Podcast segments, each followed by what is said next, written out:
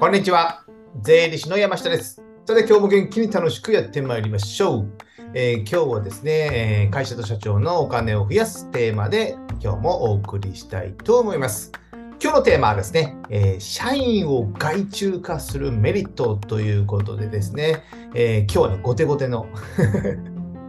えー、ですかね、え、税金じゃね、税金やお金ネタなんですけども、え、社員を外注化する。今ね、社員さん雇っているとかね、これから雇おうかと思われる方、あとね、まあ、社員さん、人を雇って、まあ、いろいろ悩まれてる方、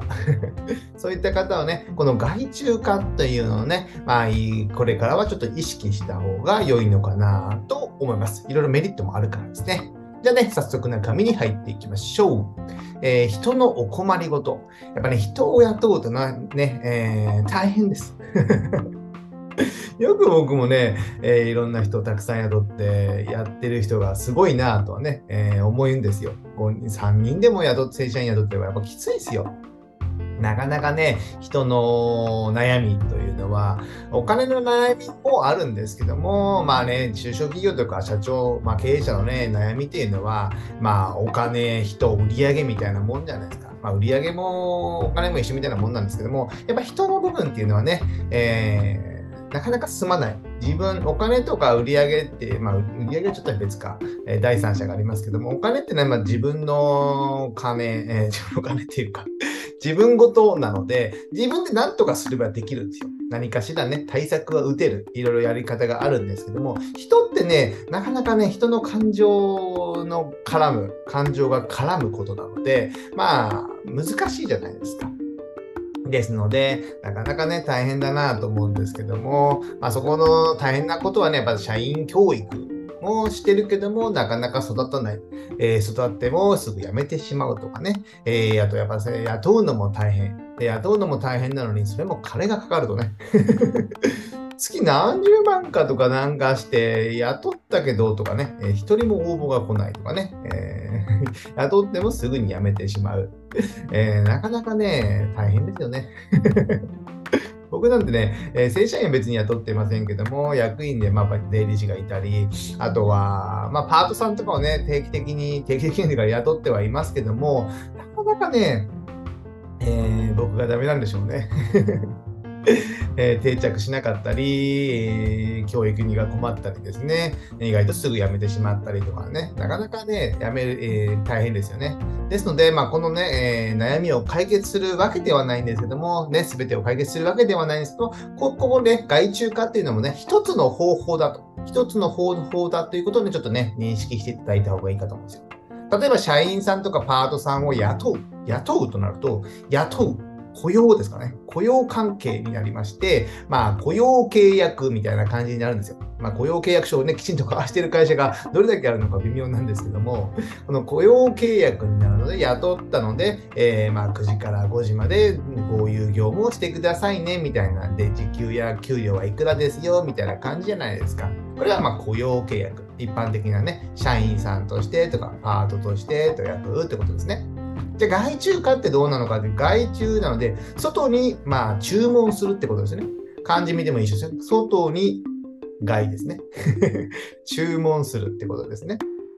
注文するってことなので、業務、この業務をま委託する。業務委託契約とか委託契約とか、えー、委任契約とかも言ったりしません、コンサルとかだったら委任契約みたいな感じですよね。この、なんか助言、いろんなアドバイスを助言してくださいみたいな、委任助言契約みたいな感じかと思うんですけども、こういったあと、えー、業務だったら何かの業務を外部に委託する、まあ、依頼するみたいな感じですね。なので、こういった契約形態が違うんですよ。契約形態が違う。ですので、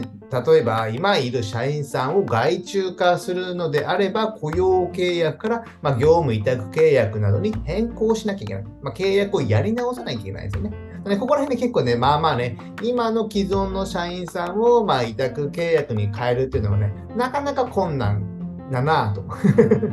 思います。今の人をね。ですので、えー、新たに雇おうとかね、あと誰かが辞めたら補充しようっていう時はね、外注化をね、ちょっと検討してみる。あとね、フリーランスとかも最近は増えてきましたので、そういった、えー、ここの業務だけをね、えー、一部お願いするとかですね、えそういったものをね、ちょっと探してみるっていうのはありなのかなと思ってます。例えばですね、まあ僕の周辺の業務で言えば経理とかですよね。経理事務とかですね。まあ総務も関係するかな。あと経理関係であれば、えー、オンライン秘書とか今あるんですよ。オンライン秘書。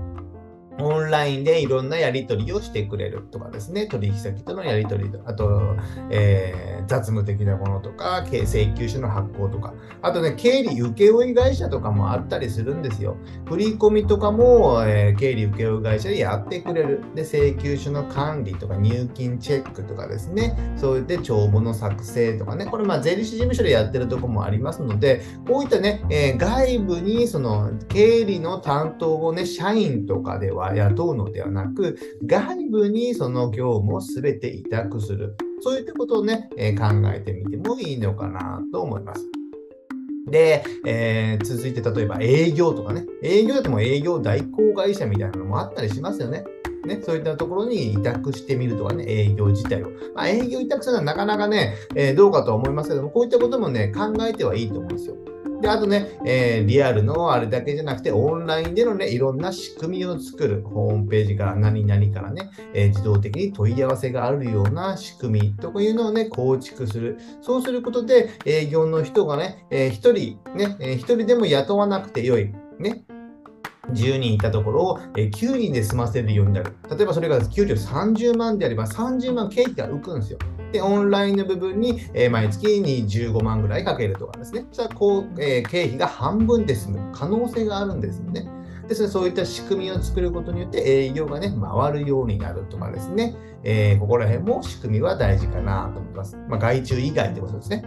で、えあと人事とかだったら、まあ、人事評価の会社とかがあるので、そういった会社にね、評価とかね、えー、を依頼するとかね、面接も同席してもらうとかね、あと社労士さんとかもそういったことをやってますので、そういったところに依頼するっていうことで、結構ね、えー、あるんですよ。外注するっていうのは。なので僕の好きな名言でですね、えー、経営の神様、ドラッカーが言ってることがね、経営の神様、ドラッカーが言ってるんですよ。僕じゃないですよ。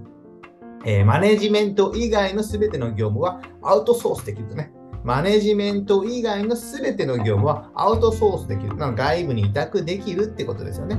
ですので、えー、こういったふうにですね、あのー、やめ、社員で雇う、雇用で雇うっていうのがね、これまではま当たり前だったんですけども、こういったね、え外部の人に注文する、外注とか、あとフリーランスで、え例えばホームページのあのその営業の、え集客のとこの部分の最初だけ入り口をね、えアドバイスもらう。それで2、30万でもいいじゃないですか。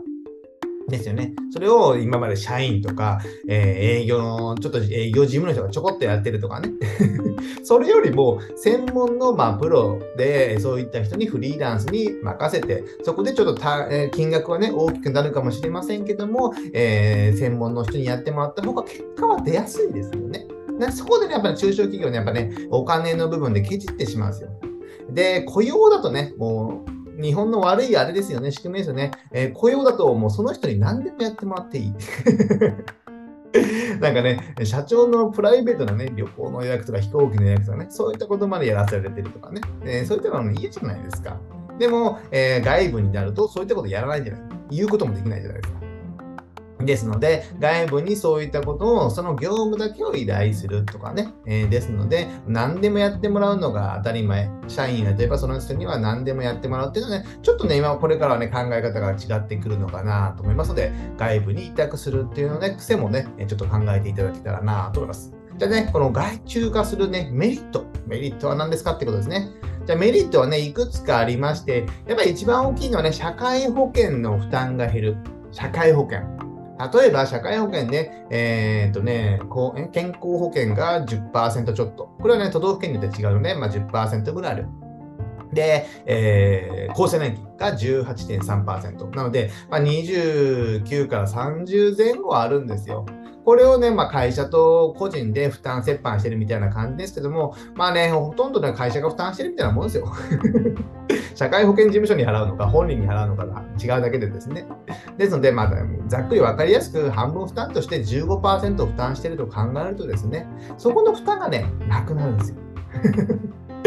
例えば30万、先ほど言ったら給料30万だと15%で、まあ、4万5千円くらいですか。その負担がプラスでね、やななきゃいけないんですよ。社会保険。ね。社員さんを雇うと。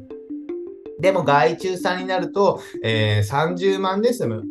ね、えー、これが30万が単価は別に話にして、まあ、同じ仕事をしてもらったとしてもね、その社会保険の負担がいらないってことなんですね。いらないってこと。その分単価が上がるので、えー、時間給とかの単価が上がって、ね、高くなる可能性があるんですけども、そこら辺はね、変動したりもできるじゃないですか。社員さんの給料ってもう一定額ある程度決まってますよね。で、社会保険もそれに負担が決まる。でも外注化になると、契約っていうのはまあ半年だけでもいい、1年だけでもいい、それで終了してもいいんですよね。でも、社員さんはなかなかね、まあ、あんまり大きな声で言いませんけど、辞めづらい、辞めさせづらい。っていうこともありますので、このやっぱ社会保険の負担はね、かなり大きいかなと思います。ただ、それと関連して、まあね、えー、ま退職金とかね、福利厚生費、ねえー、そういったものも会社でね、えー、きちんと用意しなくてよいのね、考えなくてよい、外注になるとですね、外注になると退職金とかいらないからですね。ですので、こういったものもね、えー、もろもろ経費がいらないのかなと思ってます。あと、従業員さんのね、管理をしなくてよい。まあ、人事労務の管理とかいろいろあるじゃないですか。社会保険の手続き、労働保険の手続きとかね、えー、いろんなものの管理がありますよね。入隊者の手続きね。えー、ね、もう辞める、や1ヶ月辞めたらその手続きね、無駄なんですよ。僕ね、前から思ってるんですけど、社会保険とか労働保険とかそういった雇用保険の手続きって、従業員さん入った本人がやらせればいいんですよね。そしたらその仕事も覚えますし、あ、こんだけね、え入隊者に手間がかかるのかってなるじゃないですか。ですので、そんなの手間にかかるのであれば、まあ、やめ、すぐやめてもらってもいいんですけど、そのね、安易にね、にや入社したり やめたりしなくなると思うんですよね。で、自分も手間になるからね。これこれはね、自分でやらせた方がいいのかなってね、前から思っております。でこういった管理の手間っていうのはやっぱありますので、なかなか手手間がかかるかなと思ってます。でね、えー、外注化すると、あの契約をね、先ほど言ったように終わらせやすいんですよ。例えば半年の契約で様子見ましょう。3ヶ月の契約で様子見ましょうだったら、契約期間を3ヶ月にすればいいだけなんですよね。でも従業員さんになると、え、何、有期、無期雇用、なんですかね。雇用期間がない。雇用期間がないって言うんですよ。もう無期限にみたいなね。雇うみたいなね。で、こちらから、まあ、雇ってる側から、ね、やめさせるっていうのもなかなかやりづらい法律になっておりますので、この契約期間を決めてしまうとね、社員さんに決めてしまうと、この従業員さんも入ってくれない。入社がね、採用がなかなか厳しくなる。じゃあ半年間お願いしますだったらね、なかなかね、じゃああと別の会社がね、えー、その契約期間はないですよだったら、やっぱね、他のところに流れてしまうんですよ。かなり給料が高くないとですね。ですので、やっぱ契約をね、えー、いつでも見直せるっていうのがやっぱね、ありなのかなと思います。ここら辺ね、今後もね、日本の法律とかも変わってくると思うんですよね。例えばもう、プロ野球選手とかそうじゃないですか。契約今年ね、えー、ダメで結果が出なかったら、来年契約もらえないかもしれない。契約更新ないかもしれないですよね。いくらね、これまで活躍した人であっても、もう今年結果が出なくて、来もう怪我もしました。でも、年齢も結構30代後半ですだと、やっぱね、契約されないんですよ。今年4、5、3億、1億もらっててもですね。ですので、こういったね、流れに今後はね、えー、従業員さんも、えー、と、えー、従業員さんと社社会社で、えー、どのように契約するか、来年の年俸はこれぐらいにしましょうというね、流れが変わってくる。1年ごとの契約更新とかね、良ければま3年ごとでね、お互いに交渉して更新していくようなね、流れにね、今後はなっていくんでしょうね。早くなってほしいものです。じゃあ続いて、あとね、消費税の支払いが減ったりします。これちょっと難しいんですけども、社員さんに給料を払うって、給料に消費税って載ってないですよね。で消費税がね、8%から10%に上がるときにね、えー、給料が増えたかって言ったら増えてないですよね。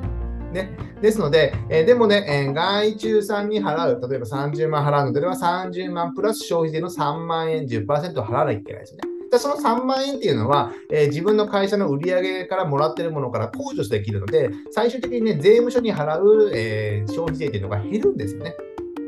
減りますので、こういったね、消費税の支払いも減ったりするメリットがあって、で、今後ね、えー、2023年かな、の10月1日からインボイス、ね、消費税のインボイス制度とかも始まってですね、え、消費税は確実に払うような形になってくるので、えー、ぜひね、えー、フリーランスとかを使った方が逆にね、会社の負担は減るのかもしれませんね。これはね、一応、えー、一概に言えませんけどね。こういったメリットがありますよってことですね。じゃあ続いてデメリットですね。メリットがあればデメリットもあるということで、これね、デメリットはね、やっぱね、既存の社員さんをじゃあ外注化して契約を変えるってなるとね、やっぱね、いつ切られるかわからない不安があるじゃないですか、やっぱ。社員さんってね。ですので、反発してね、辞めるとかね、えー、抵抗勢力が出てきます。なので、なかなかね、既存の人を変えるっていうのは営業から変えていくとかですね、そういったものの方がいいかなと思ってますで、えー、ここら辺ね、まあ、いろいろなね、えー、社会保険労務士さんとか、まあ、弁護士さんとかも入れて、いろいろ話し合って、いろいろ方向性を決めていった方がいい。すぐにできるものではないと思った方がいいかなと思います。あとね、費用負担が増えるかもしれません。先ほど言ったように、えー、従業員さんの時給よりも外注さんの時給の方がやっぱ高くなるんですよね。ですので、一時的には増えるかもしれない費用がね、30万払ってたのが40万とかになったりする。でもそのね、契約をね、社会保険が減ったりとかね、退職金は払わなくていいしとかね、消費税の支払いも減るしとかね、えー、従業者の管理もしなくていいよ。そういったみたいなもろもろのコスト、見えないコストっていうのを加味すると、僕はね、メリットの方が大きいんじゃないかなと思います。これ、ね、自分自身も経験したからなんですよ。これまでね、えー、帳簿の入力とかね、仕事を受けたものを、まあ、パートさんを僕らが自分の会社で雇って、で、そのパートさんに、えー、帳簿の入力をしてもらってたんですよね。でも、まあ、知識がないと、一からいろんなものを教えながら、えー、取引、えー、入力をしてもらってたんですけども、なかなかね、そこの入れ替わりがね、多かったので、まあ、僕も管理するのがめんどくさくなったからですね。で、外部の会社を探して、で、その後会社に依頼したらですね、えー、単価はやっぱ上がりました。単価は上がったんですけども、えー、ストレスが減りました。ストレスがありました。そういった教える手間がないですよね。教えたとしても、えー、オンライン上の Google ドキュメントで共有してとか、あとメールで、えー、依頼をしておいて、そしたら翌月にはそれが治ってる。で、そこの方向で進んでるんですよね。でも従業員さんの パートさんが悪いわけじゃない。パートさんだと、1個言ったことをまた次は来月も忘れている。次の年も忘れている、ね。えー、そういったこともあったりしたので、やっぱね、そこら辺のね、えー、技術とかで、そういったものも違う、やっぱ単価が違うっていうことは、まあ、そこら辺の仕事ができるっていうことになりますので、費用負担が増えてもね、えー、そういった精神的なストレスとかが減るので、僕はおすすめかなと考えております。あとね、デメリットとしては、まあ、こういったようにですね、えー、人の取り合いになるんですよね。優秀な人とかね、仕事ができる人の取り合いになるんですよ。なので、雇用契約からは守られてたけど、まあ、外部の外注化になるとね、他の会社で働こうとかね 思われる会社が多くなる可能性もあるので、えー、自社の自分の会社のね、環境をちゃんと整備しておかないと、こういったフリーランスとか外注さんもね、働いてもらえない可能性もある。っていうことなので、なかなかそこら辺もね、考えていかなきゃいけないなと思います。じゃあ最後ね、まとめとなりまして、まあ、の社員さんをね、外注化するっていうのはね、かなりメリットがありますので、一度ね、えー、検討してみる見るってことですね。で、これからやっぱフリーランスとかが多くなったり、まあ、働き方がね、やっぱ多様化してくるんですよ。ね、えー、9時から6時までいて、月曜日からね、金曜日まで来てもらう。それもね、いかがなものなのかじゃあ、火、水来て、あとはフリー、自宅でやっていいですよとかね、フリーランスとかであればですね、自宅でやらなくてもいいですね。この業務だけお願いね。ね。そういったね、仕事を外部に振る仕組み、この業務だけお願いねっていうできる仕組みもね、作るのもね、まあまあ大変だと思いますので、最初はね、手間がかかるかもしれませんけど、それがね、流れてくればね、えー、自動的に流れるかと思う、やりやすくなってくるかと思いますので、ぜひね、えー、検討してみていただけたらなと思います。今日はね、社員さんを外注化するメリットということでお,、えー、お送りしました。じゃあ最後ね、告知といたしまして、こういったね、僕がね、お金や税金の話をね、ブログにまとめて配信しております。えー、こちらね、え概要欄にリンク貼っておりますので、えー、何か困ったことがあれば、こちらのね、えー、ページの検索窓にキーワードを入れていただいて、えね、何かしら勉強していただけたらなと思います。あとね、Amazon の電子書籍である Kindle ね、Kindle で電,、えー、電子書籍を、ま、今10冊ぐらいかな、えー、出版しております。まあ、決算書関係の本が主になりまして、まあ、決算書の見方とか読み方、えー、決算の資金繰りをどのようにしていったらいいのかっていうね、あとね、税金の豆知識みたいなものをちょっと書いておりますので、こちらね、1冊だとね、1000円とかに1250円とかしますけども、Kindle の Unlimited というね、月980円のサービスに入っていればですね、僕の方はね、1ヶ月月すべて全部ね、え980の中で読み放題になりますので、ぜひ読んでいただけたらなと思います。で、今日はこれぐらいにしたいと思います。ではまた次回お会いしましょう。セブン